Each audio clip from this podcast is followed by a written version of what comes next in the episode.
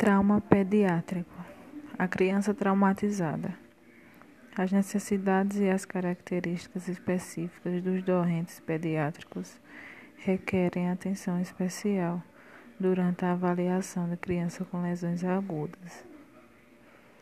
A incidência de trauma contuso, em comparação com os ferimentos penetrantes, é mais elevada na população pediátrica.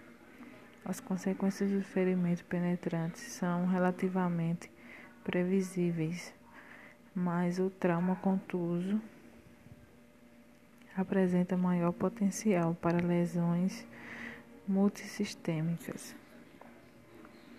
Cinemática do trauma pediátrico. O tamanho da criança torna um alvo menor, sobre o qual são aplicadas as forças do paralama, do para-choque e das quedas. O esqueleto da criança é, é incomplementamente calcificado, contém vários centros ativos de crescimento e é mais elástico do que o do adulto. O esqueleto da criança é menos capaz de absorver as forças cinéticas aplicadas durante um evento traumático.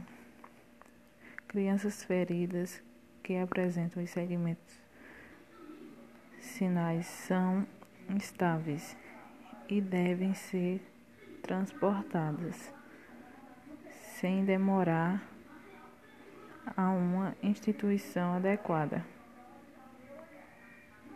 Idealmente, um centro de trauma pediátrico.